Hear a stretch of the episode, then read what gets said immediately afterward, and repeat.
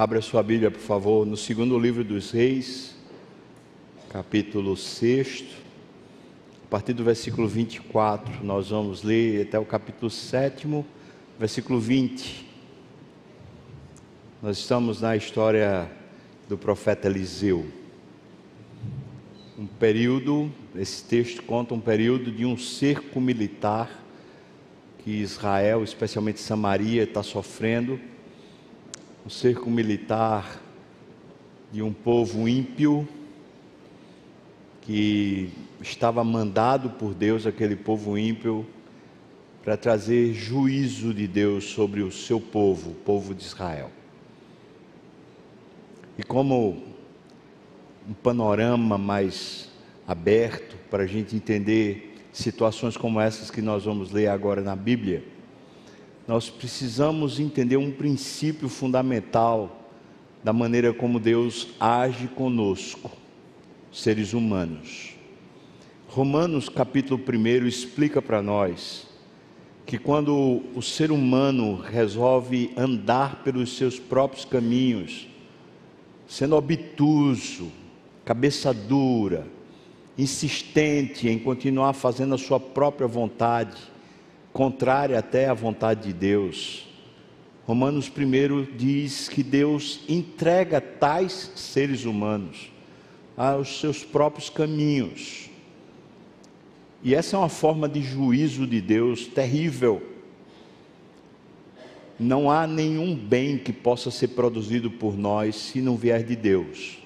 E quando Deus nos entrega a nós mesmos, nós destruímos tudo nós destruímos a nossa própria vida e saímos destruindo o resto que tiver ao nosso redor.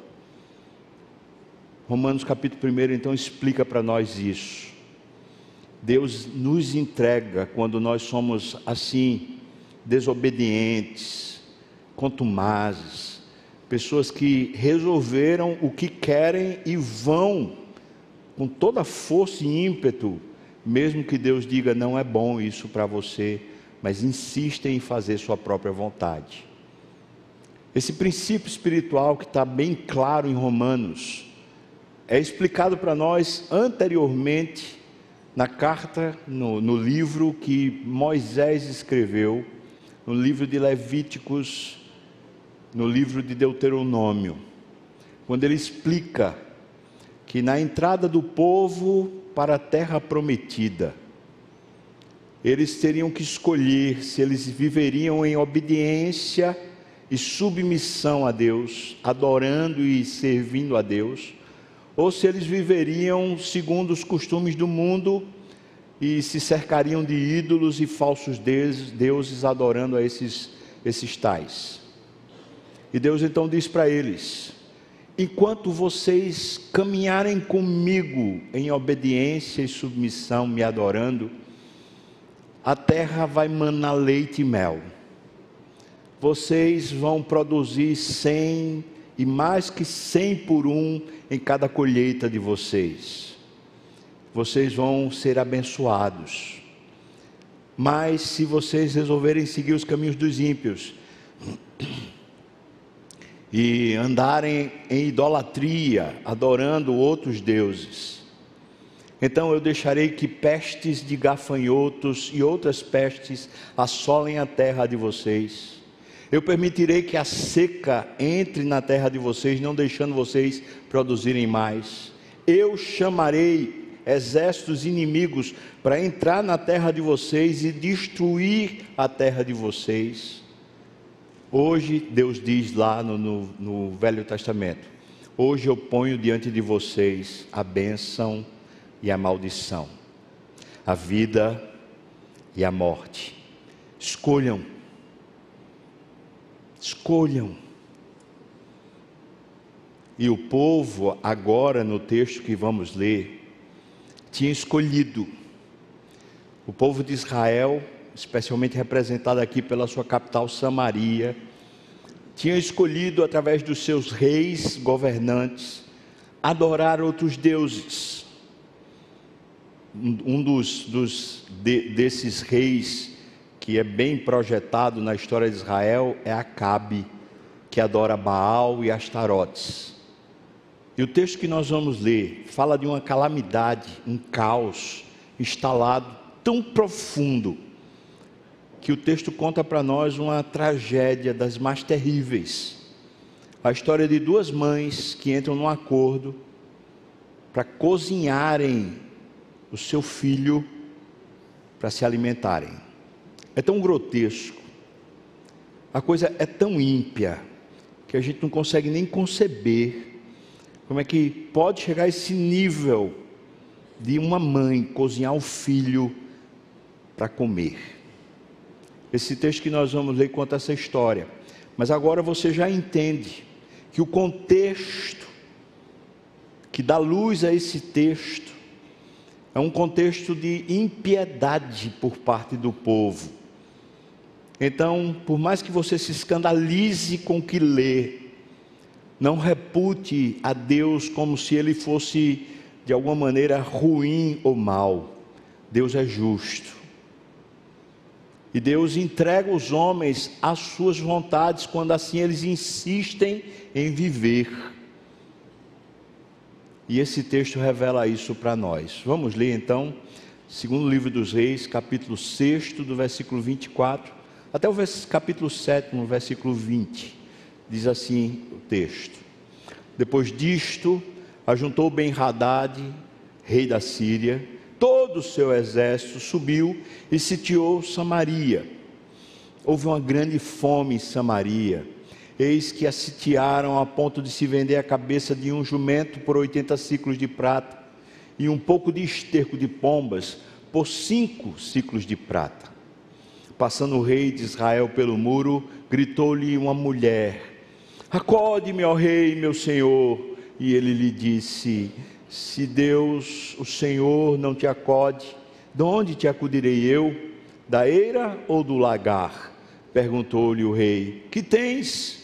Respondeu ela: Olha, essa mulher me disse: Dá o teu filho para que hoje o comamos, e amanhã comeremos o meu. Cozemos, pois, o meu filho e o comemos. Mas dizendo-lhe eu no outro dia: Dá-me o teu filho para que o comamos. Ela o escondeu. Tendo o rei ouvido as palavras da mulher, em desespero rasgou as suas vestes, e quando ele passava pelo muro, o povo olhou e viu que trazia pano de saco por dentro, sobre a pele. Disse-lhe o rei: Assim me faça Deus o que bem lhe aprover, se a cabeça do profeta Eliseu, filho de Safate, lhe ficar ainda hoje sobre os ombros. Estava, porém, Eliseu sentado lá na sua casa, juntamente com os líderes de Samaria, os anciãos, e enviou o rei um homem de diante de si, mas antes que o mensageiro chegasse a Eliseu, disse Eliseu aos anciãos: Vedes como o filho do homicida mandou tirar minha cabeça? Olhai quando vier o mensageiro, fechai-lhe a porta e empurrai-o com ela. Porventura não vem após ele o ruído dos pés do seu senhor, ou seja, o rei não vem logo atrás. Versículo 33. Falava ele ainda com eles, com os anciãos, quando lhe chegou o mensageiro, e imediatamente disse o rei, ou seja, chegou logo depois: Eis que este mal vem do Senhor que mais, pois, esperaria eu do Senhor? Então disse Eliseu: Ouvi a palavra do Senhor. Assim diz o Senhor: amanhã, a estas horas mais ou menos, dá-se-á um alqueire de flor de farinha por um ciclo, e dois de cevada por um ciclo à porta de Samaria. Porém, um capitão, a cujos braços o rei se apoiava, respondeu a Eliseu, homem de Deus: Ainda que o Senhor fizesse janelas no céu, poderia suceder isso? Disse o profeta: Eis que tu o verás com os teus olhos, porém disso não comerás. Quatro homens leprosos estavam ali à entrada da porta da cidade, os quais disseram uns aos outros: é, Para que estamos nós aqui sentados até morrermos? Se dissermos, entremos na cidade, bom, a fome na cidade e morreremos lá. Mas se ficarmos aqui sentados, também morreremos. Bom, vamos, pois, agora e demos conosco no arraial dos Círios, e se nos deixarem viver, viveremos. Se nos matarem, hum, então, então somente morreremos. Levantaram-se ao anoitecer para se dirigirem ao arraial dos Sírios, e tendo chegado à entrada do arraial, eis que não havia lá ninguém. Por quê?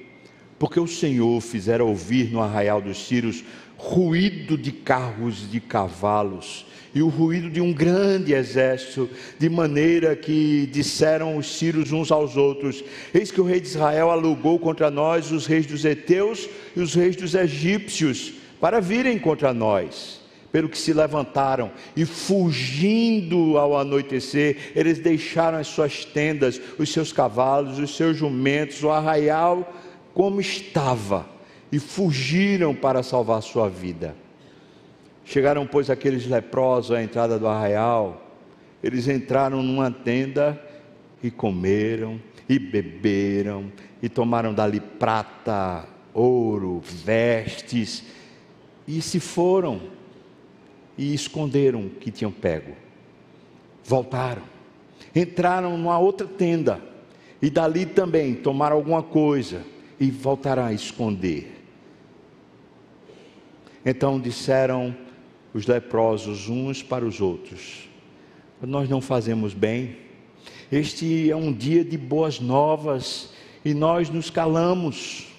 Se esperarmos até a luz da manhã, nós seremos tidos por culpados. Agora, pois, vamos e anunciemos a casa do rei lá em Samaria. Vieram, pois, e bradaram aos porteiros da cidade, porque eles não podiam entrar e lhes anunciaram, dizendo: Nós fomos ao arraial dos Sírios, e eis que lá não havia ninguém, voz de ninguém, mas somente cavalos e jumentos atados, e as tendas como elas estavam. Então os porteiros gritaram e fizeram anunciar nova lá no interior da casa do rei. Levantou-se o rei de noite e disse aos seus servos: Agora eu vos direi o que é que os sírios nos fizeram.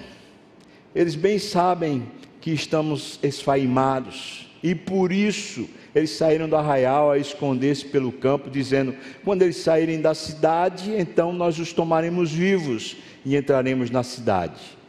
Então um dos seus servos respondeu e disse: Olha, que tal tomem-se, pois, cinco dos cavalos que ainda restam na cidade, pois toda a multidão de Israel que ficou aqui de resto terá a mesma sorte da multidão dos israelitas que já morreram. Enviemos homens e vejamos. O que é que você acha, rei? Tomaram, pois, dois carros com cavalos, e o rei enviou os homens após o exército dos sírios, dizendo: Ide e vede.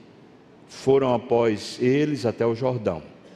E eis que por todo o caminho estava cheio de vestes e de armas que os sírios, na sua pressa, tinham lançado fora. Eles voltaram, os mensageiros, e anunciaram tudo isso ao rei. Então saiu o povo e saqueou o arraial dos Sírios.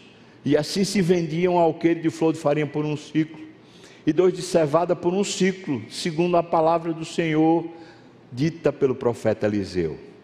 Dera ao rei a guarda da porta ao capitão, em cujos braços se apoiara, mas o povo o atropelou na porta e aquele capitão morreu, como falaram o homem de Deus, o que falou quando o rei descer a ele.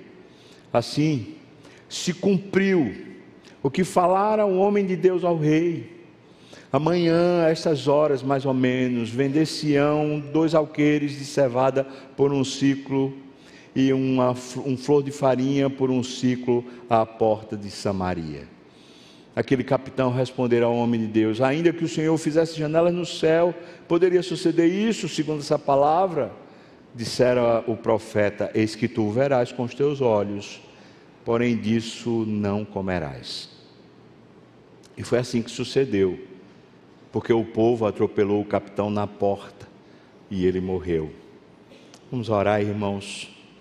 Meu Deus, que história trágica e por outro lado, que grande bênção da tua misericórdia sobre o teu povo. Senhor, nos faz entender isso. Ilumina agora os nossos olhos, Deus.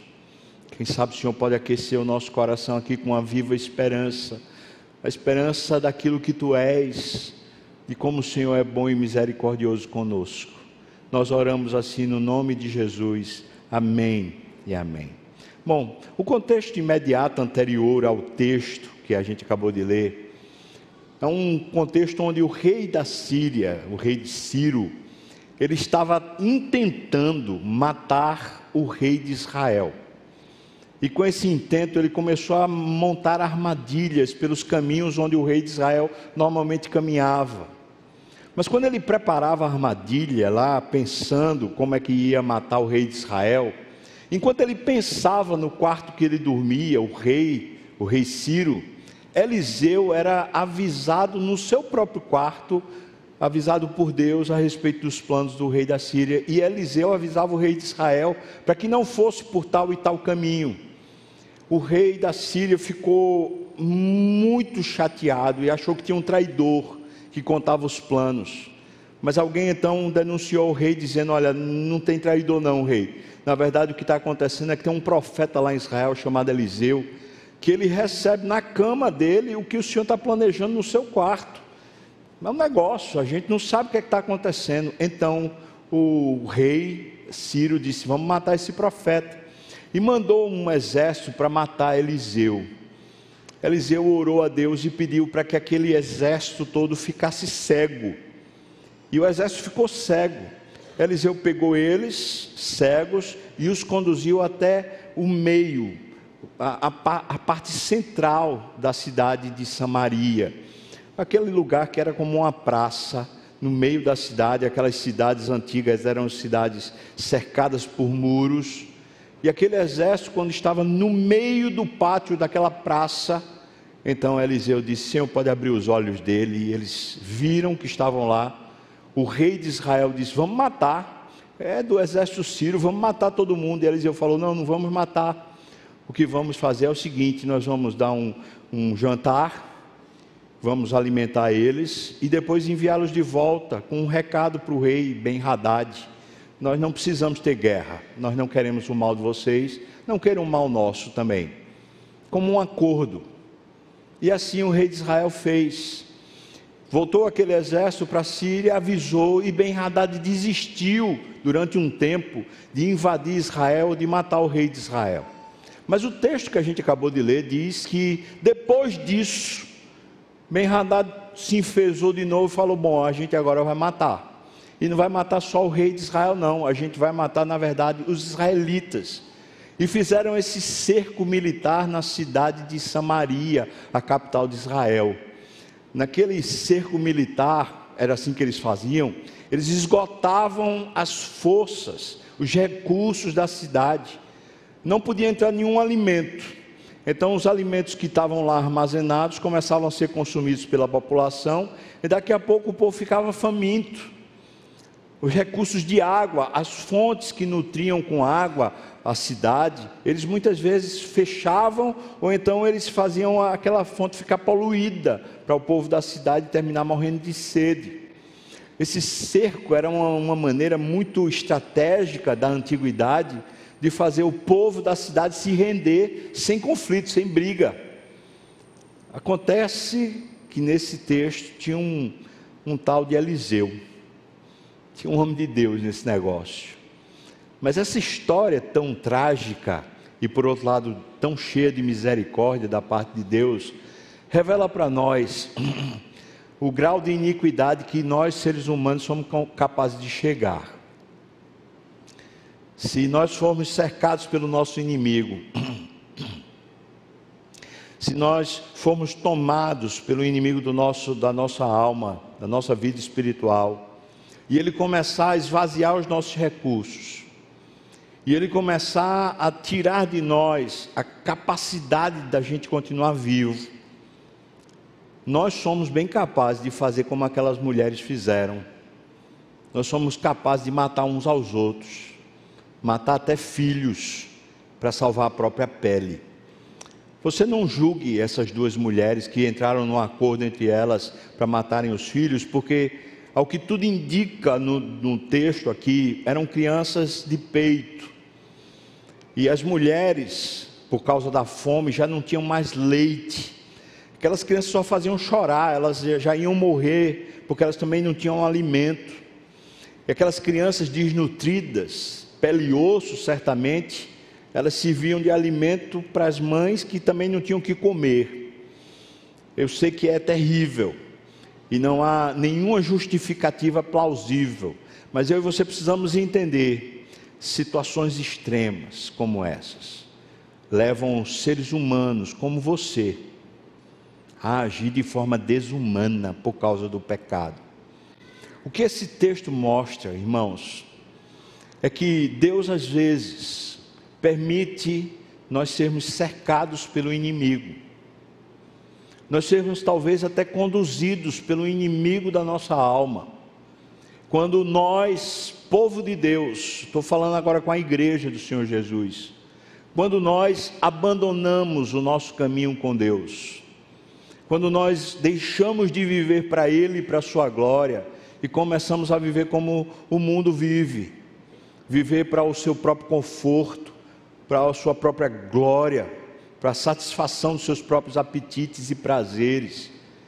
Deus muitas vezes nos entrega a semelhança do que ele faz com o ímpio, e deixa então que o diabo, o nosso adversário, como um leão rugindo ao nosso derredor, ele fique cercando a gente e minando todas as nossas forças e recursos para que a gente se renda a ele, ao diabo. Mas sempre nós podemos contar com a providência de Deus. Por isso, o tema desse sermão é a providência de Deus em meio ao caos. E eu queria dizer para você, no nome de Jesus, não se desespere, não se desanime, tenha esperança. Nosso Deus é um Deus de providência, nada está perdido enquanto Deus estiver agindo, nada está perdido enquanto o amor de Deus estiver sobre nós. Deus é suficiente pode o maior caos se instalar e pode até o inimigo parecer que prevalece. O nosso Deus é vitorioso e triunfará. Há um Deus no céu que se compadece de nós na terra e que habita com um contrito, com um abatido. Ele faz questão de estar no nosso meio para nos abençoar e para nos livrar. Mas olhe para Ele não olhe para o caos.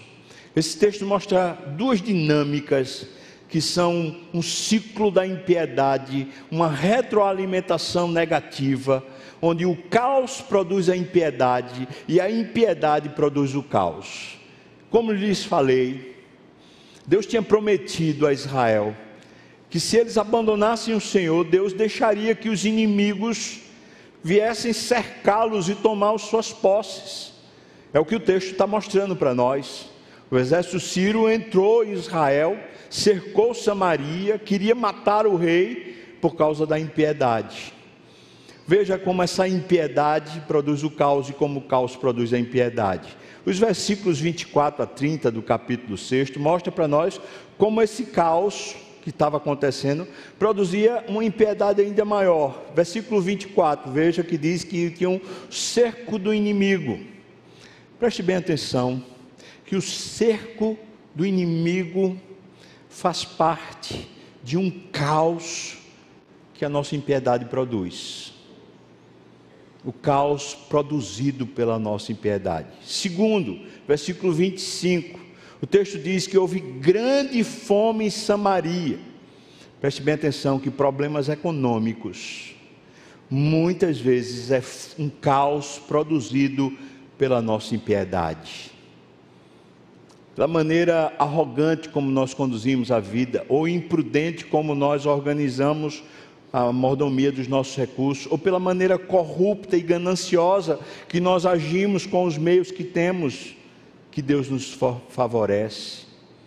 Muitas vezes os problemas econômicos, como está no versículo 25, é o caos produzido pela nossa própria impiedade versículos 26 a 28, mostra a história daquelas duas mulheres que entram num pacto para poder matar os filhos, cozinhar os filhos para se alimentar.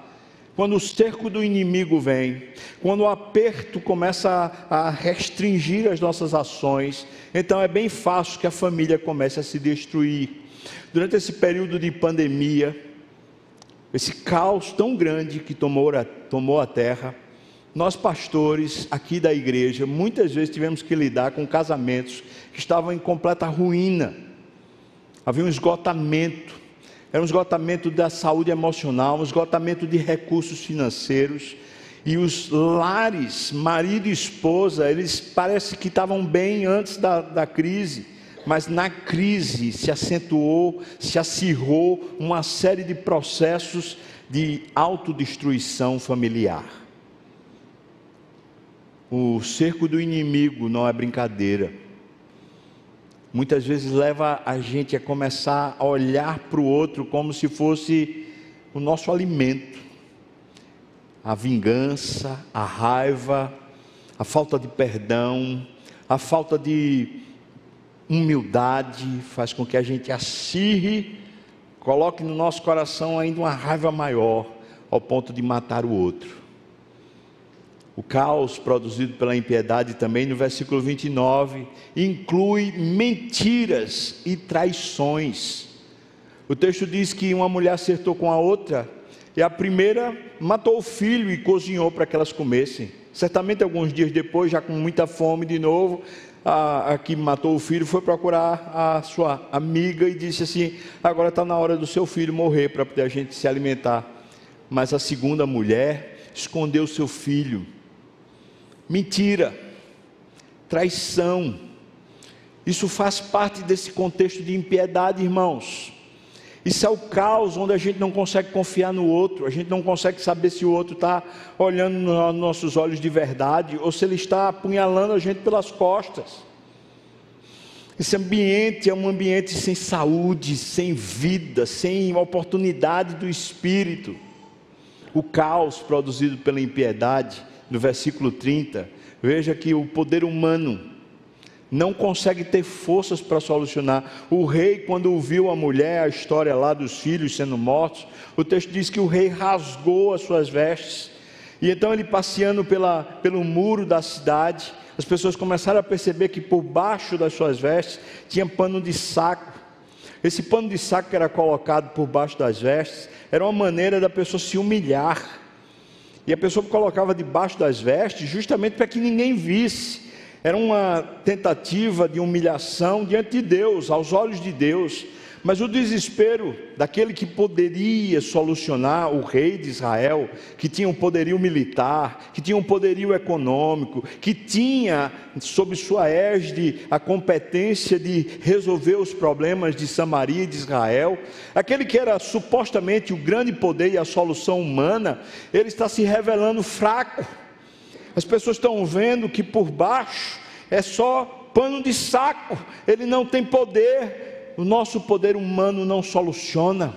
Quantos de nós, no meio do caos, produzido pela nossa própria impiedade, estamos procurando recursos humanos para solucionar os nossos problemas? Mas sempre batemos na porta errada, sempre nós batemos no mesmo lugar, na impossibilidade, na incompetência, na inconsistência, na incapacidade humana de resolver os nossos problemas. O caos que é produzido pela impiedade envolve o inimigo bem próximo, nos cercando, tirando de nós a produção, a alegria, a vitalidade, tirando de nós a vida. Inclui problemas de ordem econômica, inclui destruição das nossas relações familiares inclui mentira e traição de amigos, corrupção nas relações, uma desconfiança generalizada, o caos, inclui a incompetência clara do poder humano de solucionar. E quando nós estamos assim, irmãos, nós olhamos para as autoridades, nós olhamos para homens poderosos e falamos assim: ninguém vai solucionar a gente. Ninguém vai ajudar a gente. A falta de esperança, o desespero, começa a ser o que se instala na nossa alma. Esse é o caos interior. Que essas circunstâncias esgotantes, elas vão produzindo dentro de nós. E talvez você está assim. Está sendo minado pelo diabo. Minado pelas circunstâncias. E está esgotando sua força interior. E você não tem mais ânimo, não tem mais vício.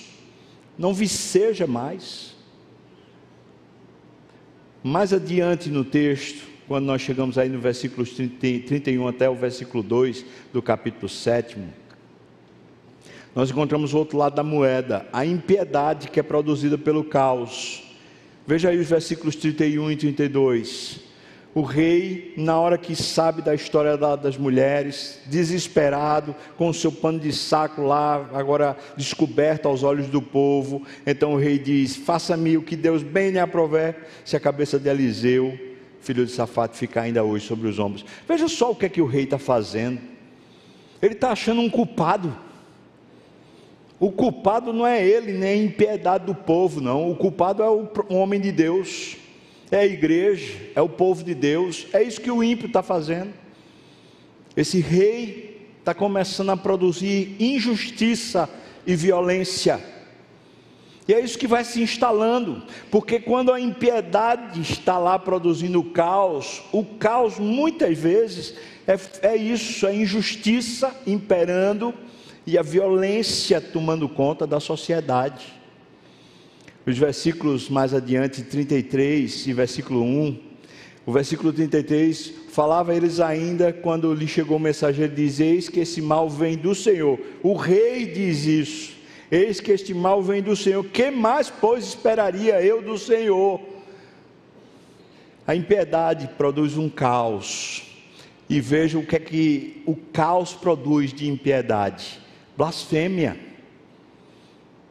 Agora o rei está dizendo que o culpado é Deus. E ainda chega a dizer o seguinte: eu vou esperar o que de Deus? Se Ele é Deus mesmo, por que, é que Ele não resolve o problema? Eu tenho que esperar isso mesmo, essa confusão, essa pobreza, essa miséria, essa situação caótica. O nome disso é blasfêmia. Quando seres humanos, em vez de assumirem as suas culpas, assumirem as suas transgressões, as suas decisões ineptas, inadequadas, incompetentes, levam e produzem o caos. Vivendo o caos, vão dizer: porque Deus sendo bom não resolve. Porque Ele, sendo bom, Ele lhe entrega aos seus próprios apetites. Porque é isso, irmãos. A impiedade é produzida pelo caos também, assim como o caos é produzido pela impiedade. E quando você age, ou quando o ímpio age dessa forma, atribuindo a Deus uma culpa que ele não tem, porque ele, conforme tinha dito, ele assim o faz. E ele disse que entregaria os homens às suas próprias concupiscências e enganos, para eles se destruírem, se eles continuassem indo contra Deus. O que havemos de colher? O que é que você acha que você vai colher? Se lá no seu íntimo, em vez de ter fé na providência de Deus e na bondade de Deus, você começar a alimentar um tipo de razão ou raciocínio, dizendo assim: parece que Deus não se importa, parece que Deus não se compadece, parece que Deus não, não é a meu favor, parece que Deus de alguma maneira está deixando mesmo o caos se instalar. Quando você começa a desconfiar de Deus, quando você começa a atribuir a Deus algum tipo de passividade ou maldade, isso é blasfêmia. Isso precisa ser corrigido no nosso coração. Eu estou falando isso porque os nossos pés são de barros, irmão. Você pode ser crente a vida toda, mas num lampejo, num momento de aperto, você pode começar a desconfiar de Deus. Corrija seu coração. Arranque a impiedade do coração. Não deixe que o caos produza em você impiedade no nome de Jesus. Alimente-se da palavra. Alimente-se do Deus verdadeiro. Contemplai-o e vocês serão iluminados. Olhem para Deus e vocês não sofrerão vexame, diz a palavra do Senhor. Há um Deus no céu que se compadece de nós aqui na terra, um Deus bom o suficiente para nós. Alimente seu coração com esperança. Não deixe, não deixe o caos produzir impiedade em você. Versículo 2 mostra um pessimismo e uma melancolia tomando conta. O capitão, quando ouve Eliseu dizendo assim: Não, tem esperança, Deus vai resolver o nosso problema amanhã. Você está me ouvindo agora, irmão? Vê o que é que Eliseu diz: Amanhã o problema está resolvido, Deus vai resolver. O capitão fala assim: Olha, nem que ele abrisse uma janela no céu e o negócio caísse pronto, nem assim resolvia. O capitão disse isso. E veja que era o apoio do rei. O rei está se apoiando no ímpio. O rei está se apoiando num diálogo do inferno, numa confissão do demônio. Deus, mesmo que abra uma janela do céu, não resolve o nosso problema. Deus não resolverá porque talvez não queira resolver, ou porque talvez não tenha poder suficiente para resolver. Aí Eliseu diz: Olha, não tem problema não. O que eu falei vai acontecer, mas tem uma outra coisa que eu não falei que também vai acontecer. Você vai ver, você vai ver essa janela se abrindo e a providência de Deus descendo, mas você não vai provar. Você vai morrer antes. O pessimismo e a melancolia. Estou falando aqui com crentes agora. É o caos produzindo em você impiedade. Crente não é para ser pessimista. Ele não é para ser um abestalhado. não, ele vê a realidade. Mas ele tem esperança baseada na fé. O meu Cristo triunfa e é suficiente. O caos está instalado, irmãos. O mundo já é maligno. É uma sociedade ímpia, no mundo todo, não é só no Brasil, não. O mundo vai de mal a pior. O mundo passa como a sua concupiscência também. O que é que a gente vai esperar? O que é que a gente olhando para o mundo vai esperar? Eu espero dias melhores, não olhando para o mundo, eu espero dias melhores olhando para o autor e consumador da minha fé. Ele tem uma história para mim. Ele escreveu uma história, ele escreveu um curso, um caminho, um bom caminho para que eu ande nesse caminho que é o caminho dele. Eu vou esperar minha vida dar certo, andando sobre o caos, passando sobre tudo isso, eu sei de uma coisa: aquele que me tomou pela mão vai me guiar até o triunfo eterno, ele não me abandonará.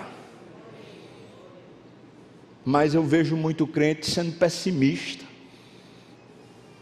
só faz reclamar, murmurar, é caótico, o tempo todo. Ah, é porque eu tenho que ser realista. E quem disse que é para você ser um abestalhado? Mas o fato de você ser realista, ou seja, você olha para a realidade humana, não pode tirar a sua fé para você olhar a realidade divina. Seja realista de verdade, olhe para as duas realidades, a humana e para a realidade do Deus Todo-Poderoso, que você pode confiar. Quantas vezes as mensagens que a gente recebe do próprio Deus dizendo assim: rapaz, espera um pouco mais, porque a providência de Deus está chegando, confia, permaneça aí na sua piedade, permaneça se humilhar, e se entregar ao Senhor. E às vezes a gente olha e fala assim: ah, está tendo tempo que eu espero. Ah, e a gente age como se fosse esse capitão. A gente diz como capitão, ah, sei lá, acho que Deus nem se importa, acho que Deus não vai abrir nada aqui não. História está mostrando aqui para nós que, se por um lado a impiedade é produzida pelo caos, por outro lado, o caos é produzido pela impiedade. E essa é a dinâmica do mundo. Um ciclo vicioso de corrupção e engano que vai destruindo paulatinamente os nossos recursos espirituais se a gente não olhar para Deus. Mas graças a Deus que esse texto não fica aí. É possível quebrar esse ciclo maldito. Eu vou repetir porque isso é mais importante da mensagem. É possível quebrar o ciclo maldito, o ciclo da maldição. E esse texto mostra para a gente os improváveis os miseráveis, os que não são, como é muito próprio do Evangelho, Deus usa aqueles que não são, aqueles improváveis, aqueles que aparentemente não têm nada. E o texto, de repente, surge personagens improváveis chamados leprosos. Eles sequer estão na cidade, eles foram excluídos. Existem duas marcas dos leprosos que dizem respeito ao povo de Deus. Duas marcas. A primeira, os leprosos são autoconscientes das suas chagas. A lepra, no mundo antigo, nesse mundo bíblico, era sinônimo de pecado. O leproso era consciente da sua lepra. Crente que é crente é consciente que é pecador é consciente da sua mazela, é consciente das suas próprias chagas, é consciente da sua indignidade diante de Deus. Ele não tem competência, ele não tem como se qualificar para habitar no meio de, da, da sociedade. Essa é a primeira marca. Mas a segunda marca dos leprosos é que eles são separados da comunidade ímpia. Se dentro da sociedade de Israel imperava a impiedade, aqueles leprosos, eles estão fora da sociedade. Essa é a segunda marca de todo crente. Você foi santificado pelo sangue de Jesus. Você sabe o que significa santificar? Significa ser retirado do meio ímpio e ser consagrado para Deus. Os leprosos representam eu e você, pelo menos através dessas duas qualidades: autoconscientes do pecado, da indignidade, da incapacidade pessoal, mas separados do mundo. Nós somos requalificados pelo sangue da cruz, nós somos santificados pela obra de Jesus. E aqueles leprosos mostram para nós como quebrar o ciclo. Agora aprenda, irmão, para você lidar consigo mesmo quebrando esse ciclo de caos, gerando impiedade, impiedade gerando caos e essa retroalimentação negativa. Primeiro, versículos 3 e 4. O que é que eles dizem? Eles dizem um para o outro: Bom, a gente vai morrer. O que é que a gente pode esperar? Se a gente ficar aqui, a gente morre. Se a gente entrar na cidade, a gente morre. Eles são reconhecedores da condição deles condição de leprosos. Você quer quebrar o ciclo da impiedade na sua vida? Comece a olhar para si mesmo, falando: rapaz, eu não tenho como me salvar. Eu sou um leproso. Eu sou um pecador. Eu não tenho em mim força nem poder para me resolver. Eles fazem essa consideração. Versículo 4 diz: Se dissermos entremos na cidade, a fome na cidade morreremos. Se nós ficarmos aqui sentados, também morreremos. Então eles dizem: Vamos, vamos enfrentar o um inimigo. Amém, irmão? Vamos para lá, para o exército dos sírios. Se eles nos matarem, a gente já está morto. Mas quem sabe a gente vence. A segunda atitude para quebrar esse ciclo maldito, enfrente a morte. Enfrente pela fé. Diz o texto que diz que eles levantaram, quando chegou a noite, eles se levantaram, se dirigiram ao arraial, e quando chegaram na entrada do arraial, eles perceberam assim: não tem ninguém aqui. Tem um milagre em curso quando eu e você resolvemos enfrentar a nossa incapacidade diante de Deus, com esperança, com propósito. Quando eu e você nos levantamos e dizemos assim: vamos enfrentar a realidade, essa minha incompetência, a minha incapacidade pode ser solucionada por um milagre. Pode haver uma intervenção divina, quem sabe? Eu vou enfrentar isso. Eu vou me dispor a isso. Eu vou enfrentar a minha própria morte. Sabe o que acontece, irmãos, quando a gente enfrenta a morte? Aquilo que Jesus disse que era uma condição para nós andarmos com Ele. Se alguém quiser vir após mim, tome a sua cruz. Tome a sua cruz. Enfrente. Enfrente sua limitação, a sua indignidade, a sua incompetência. E diga para si mesmo: Deus, se o Senhor quiser, o Senhor pode me ressuscitar. Se o Senhor quiser, o Senhor pode fazer um milagre em mim. Se o Senhor quiser, o Senhor pode fazer algo novo que ainda não experimentei na minha vida. Se o Senhor quiser, pode fazer. Em frente no nome de Jesus. Vem o terceiro passo que eles dão, versículos 6 ao 8. Chegam no arraial, não tem um inimigo lá.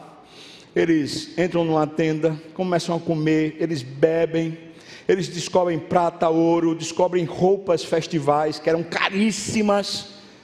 Era mais do que um carro novo, um valor exorbitante. O que é que eles fazem? Eles desfrutam. Eles começam a desfrutar a bondade de Deus sobre eles não é uma bondade merecida, é só misericórdia, é só graça, é só bondade de Deus. E começa a desfrutar.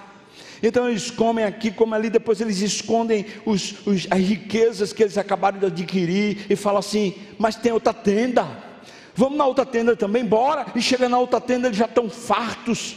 Eles dizem: não dá nem para comer mais não dá nem para beber mais, porque a gente já está por aqui, não aguenta mais. Mas tem, tem mais riqueza aqui, vamos enterrar também, vamos esconder essa riqueza. Agora é nossa. Há uma providência de Deus em curso para aqueles que olham para a sua própria miséria e indignidade e dizem assim: Eu tenho um Deus que pode me ressuscitar, que pode me levantar, que pode fazer um milagre em mim e na minha vida. Há uma providência de Deus em curso há uma chegada de céu, uma chegada de presença de Deus e de poder restaurando a sua história, restaurando você. Não foi isso que aconteceu com você espiritualmente? Quando você olhou para si mesmo e falou: Eu sou pecador, e você viu a cruz, e na cruz você viu o sangue de Jesus sendo derramado sobre sua cabeça, e a vida de Cristo ressuscitada sendo dada a você, por meio da ressurreição de Cristo. Não há um renovo. Paulo descreve em segunda carta aos Coríntios dizendo: As coisas velhas já passaram, eis que tudo se fez novo, nova criatura. Há um poder do Espírito sobre a sua vida, e o nome desse Espírito é Espírito Santo de Deus. É o próprio Deus que veio habitar em você. É suficiente, irmão? É ou não é suficiente para fazer um renovo, para reestruturar sua história, refazer sua história, é ou não é suficiente? Desfrute. Comece a desfrutar. Ah, você pode dizer, mas eu não estou vendo riqueza. Mas está vendo comida? Está vendo água, não? Então desfruta o que Deus está providenciando para você, irmão. Hum? Às vezes de manhã lá, faço cafezinho, aí faço um pãozinho de queijo. Ó, eita, Ju estava dizendo para mim, né? Ai, parece que a gente é mineiro, adora pão de queijo, quase toda manhã lá comendo. Eu faço aqueles dois pãozinhos de queijo, pego lá meu café e fico assim me deliciando. Oh, Deus é bom demais. Oh, é um prazer efêmero, mas tem a ver com Deus, irmão. Tem a ver com bondade de Deus.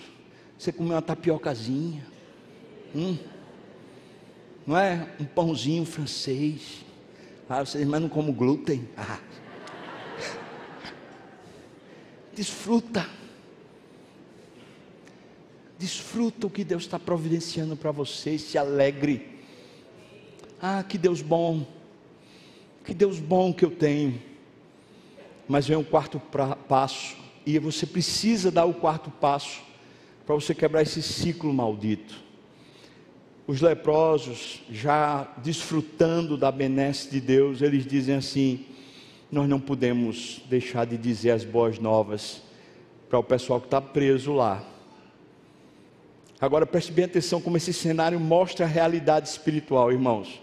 O povo que está dentro de Samaria não está consciente do milagre que Deus já fez da salvação que eles já tinham, porque o exército sírio já tinha saído correndo, já não tinha mais poder sobre eles, mas o povo dentro de Samaria não se apercebe do milagre enquanto não chegar alguém para avisá-los, enquanto não chegar um mensageiro para contar as boas notícias e as boas novas. Você quer quebrar o ciclo maldito? Está na hora de você começar a contar a bondade de Deus para o mundo. Você não precisa contar da sua vida, não. Você precisa contar da vida de Cristo.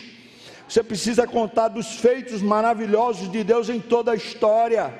Um Deus fiel, um Deus misericordioso, o Deus que nos assiste na nossa lepra, na nossa indignidade, na nossa fraqueza e nos levanta.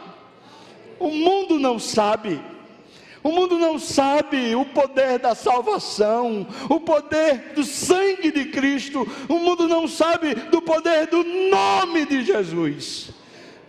Mas eu sei, eu tenho na minha história a marca de Cristo, eu tenho na minha história a vida do Espírito, eu sei, e eu posso dizer para o mundo todo essa realidade.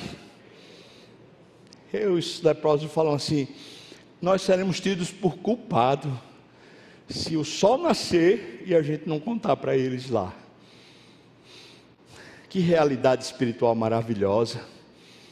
Nós seremos tidos por culpados se o sol da justiça chegar e nós não tivermos contado ao mundo que está nas trevas que a solução já veio, que a salvação chegou, que Deus é real, Ele se mostrou real na minha vida. Esse texto mostra para nós que o ciclo maldito é quebrado, quando a realidade espiritual passa a ser mais viva do que o caos produzido pela impiedade no nosso coração. Você percebeu o que é que Deus fez aqui nessa manhã? Deus fez um lampejo da sua glória brilhar nos seus olhos uma faísca da sua beleza saltou de novo diante de você e você disse: Que Deus é esse? Esse Deus convida você agora para ser seu amigo, para sentar-se com Ele à mesa e participar da ceia do Senhor. Você quer? Quer ser amigo do Senhor? Paulo nosso amigo, o apóstolo, fala: o que eu recebi do Senhor foi o que eu entreguei. Que o Senhor Jesus, na noite que foi traído, ele tomou o pão e disse: Esse é o meu corpo que é dado por vós. O meu corpo. Essa é a janela do céu que se abriu. Esse é o pacote de graça que caiu do céu. O corpo de Cristo a materialização da salvação, o Messias. O Salvador chegou, irmãos. É verdade. E quando eu como do pão, eu estou dizendo, ele é real na minha carne. Ele é real no meu corpo. Ele é real para mim. Ele disse: comam isso todas as vezes, anunciando a morte do Senhor. Por semelhante modo, depois deles terem ceado, eles pegaram, Jesus pegou o cálice com o vinho e falou: Isso aqui é meu sangue, com o qual eu faço uma aliança com vocês. O sangue que lhe purifica e tira de você a impiedade, cura a sua lepra, que restaura você, dando o poder da ressurreição. Esse é o sangue esse sangue agora é bebido por você como quem diz: Eu sou limpo. Meu Deus, eu sou limpo. Como pode? Deus sabe a miséria que eu sou. Como é que Ele pode me fazer limpo?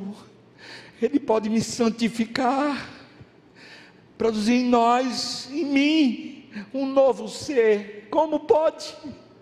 Mas eu bebo porque eu faço parte da aliança.